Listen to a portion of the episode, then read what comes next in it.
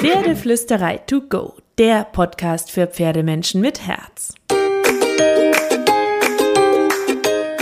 Heute mit Pferdewissen to go. Hallo und einen wunderschönen guten Morgen. Ich hoffe, du hattest auch diese Woche wieder so viele magische Momente mit deinem Pferd. Und zur Magie gehört ja auch dazu, dass wir unseren Pferden ein bisschen in den Kopf schauen können. Und deswegen nehme ich dich heute mit in die Welt der Neurowissenschaft. Pferde besser verstehen mit der Wissenschaft.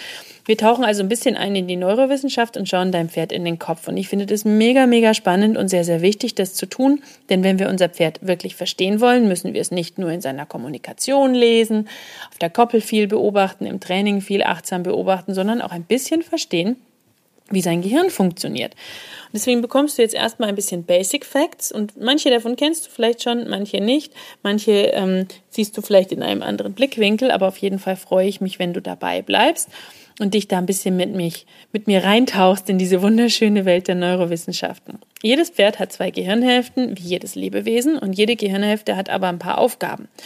Die beiden Gehirnhälften sind in aller Regel schlecht verbunden. Deswegen, weil es für die Wildpferde besser war, wenn sie bei einer Gefahr schnell reagiert haben, ohne viel zu viel zu denken. Die rechte Gehirnhälfte ist eher für die Verarbeitung von Gefühlen zuständig. Die re reguliert die Reaktionen vom Pferd auf Stress, auf Neues, auf soziale Interaktion oder potenzielle Raubtiere.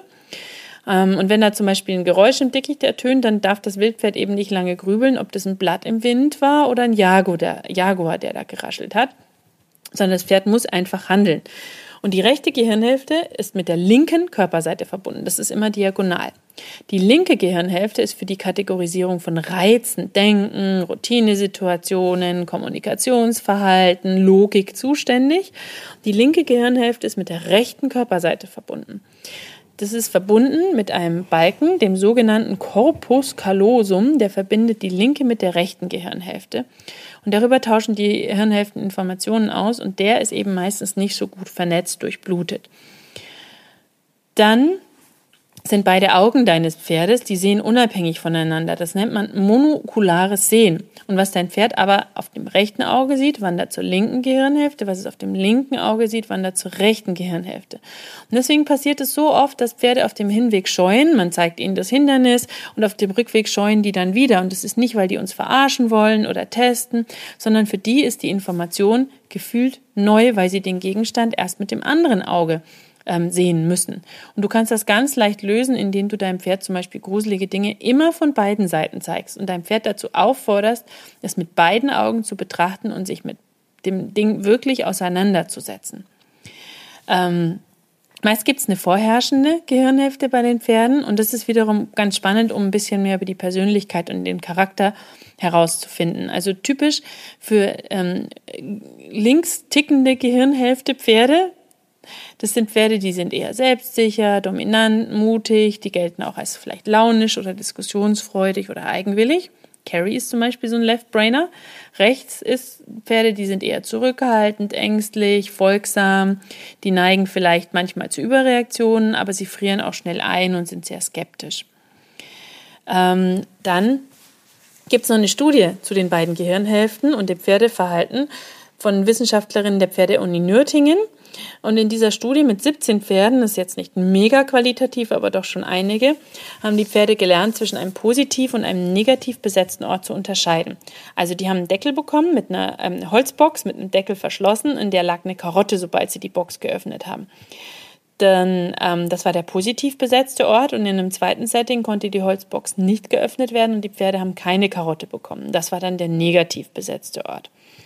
So, und jetzt wurde die Holzbox an einem neutralen Ort in der Mitte platziert und die Pferde durften losgehen und selbst entscheiden, wie sie reagieren und was sie tun.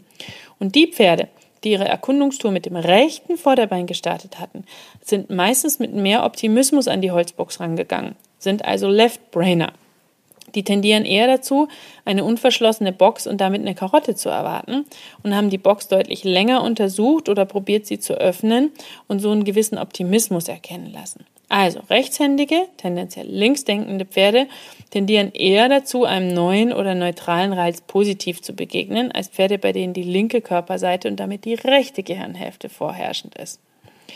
Und dann macht dir ganz arg bewusst, warum es nichts bringt, und das ist der Hauptgrund, einem Pferd, das Stress hat, durchzuzwingen, denn Angst oder Stress sind Instinktmodi. Und jetzt kommt das Gehirn wieder ins Spiel.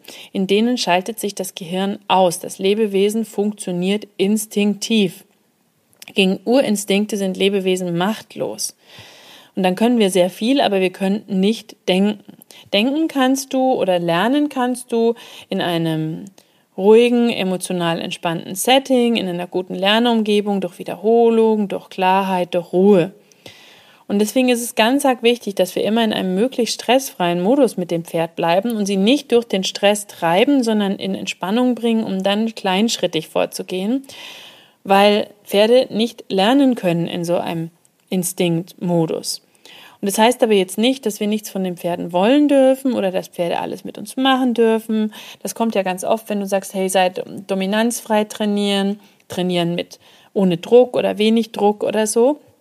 Es gibt Grundregeln, die für beide Seiten gelten und Pferde sind Lebewesen ähm, und wir sind in einer Beziehung mit ihnen und sie wollen sich auch gerne anschließen und eine kompetente Führungspersönlichkeit an ihrer Seite haben. Aber Führungskompetenz hat nichts mit Lautstärke, Gewalt, Druck oder Durchsetzen zu tun. Das ist eine ganz leise, starke innere Kraft.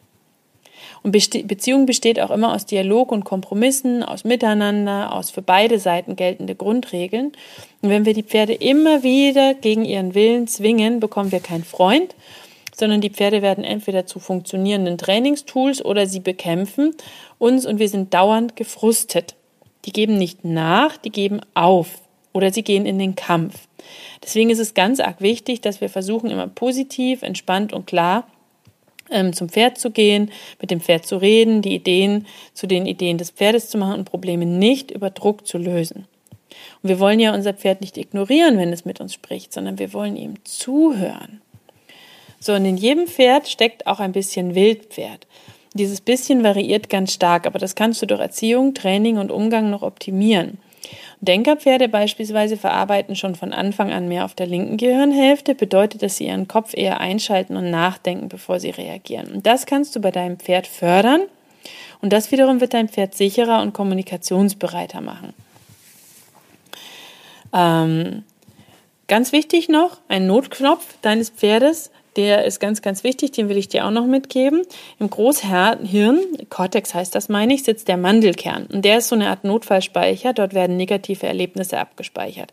Wenn dein Pferd jetzt was wahrnimmt, was irgendwie mit dem Mandelkern gespeicherten verbunden ist, schaltet sich seine Alarmanlage ein, Stresshormone werden ausgeschüttet es schaltet tendenziell die Denkprozesse aus. Je krasser das abgespeicherte Erlebnis, desto schneller wird es getriggert, desto stärker wird es getriggert. Und Pferdegehirne sind erstmal nicht lösungsorientiert, sondern auf Flucht gepolt. Wenn dein Pferd aber im Fluchtmodus ist, ist es in einem Instinktmodus. Und deswegen ist es wichtig, dass du den Denkeranteil bei deinem Pferd verstärkst und gleichzeitig versuchst, Entspannung und Ruhe zu suchen im Zusammensein mit deinem Pferd. Denn je mehr euer Training und der Alltag von Entspannung und Ruhe geprägt ist, je mehr Vertrauenspunkte du bei deinem Pferd sammeln kannst, desto eher wird es sich an dir orientieren und nicht in einen kopflosen Zustand fallen. Wir müssen also fördern, dass unsere Pferde anfangen, lösungsorientiert zu denken. Und noch ein Fakt für dich, bei Belohnung und Lob wird Dopamin ausgeschüttet, das ist ein Glückshormon und Angst verringert sich. Haha.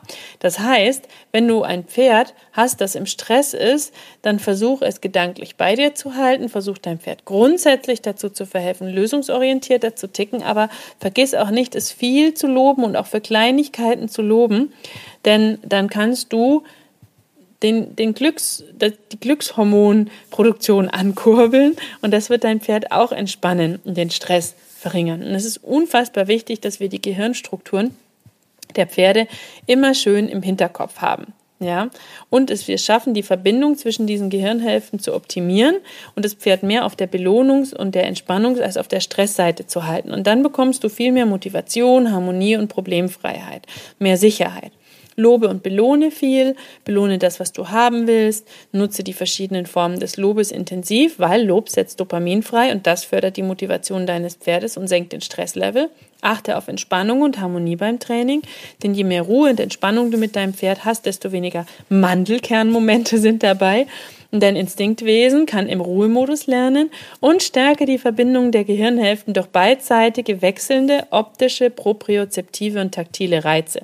Also, beidseitiges Abstreichen mit Händen, Gärte, Gegenständen am Körper, beidseitiges Führtraining, beidseitig auf Absteigen, Satteln, gerne auch Biegungswechsel, Bahnfiguren wie Kleeblatt, Achter. Die Dualaktivierung ist auch toll. Dazu haben wir ein Buch bei uns im Shop. Kannst du dir gerne ähm, anschauen, wenn du die noch nicht kennst. Optische wechselnde Reize auf dem Platz durch Gassen, Pylonen, Stangen, Matten und, und, und, und, und. Auch Matten schön einbauen immer. Und dann kannst du da ganz viel tun ähm, und die Neurowissenschaft für dich und dein Pferd nutzen. So, ich hoffe, dass du das genauso spannend findest wie ich. Vielleicht mache ich noch mehr dazu. Wenn dir die Folge gefallen hat, teile sie gerne weiter mit all deinen Pferdefreunden. Ich freue mich, wenn wir sehr viele haben, die zuhören und die den pferdefreundlichen Weg gemeinsam mit uns beiden hier gehen wollen. Und ansonsten wünsche ich dir eine wunderschöne Woche voller Magie mit deinem Pferd, voller magischer Momente und wie immer, kraul deinem Pferd einmal dick und fett das Fell von mir.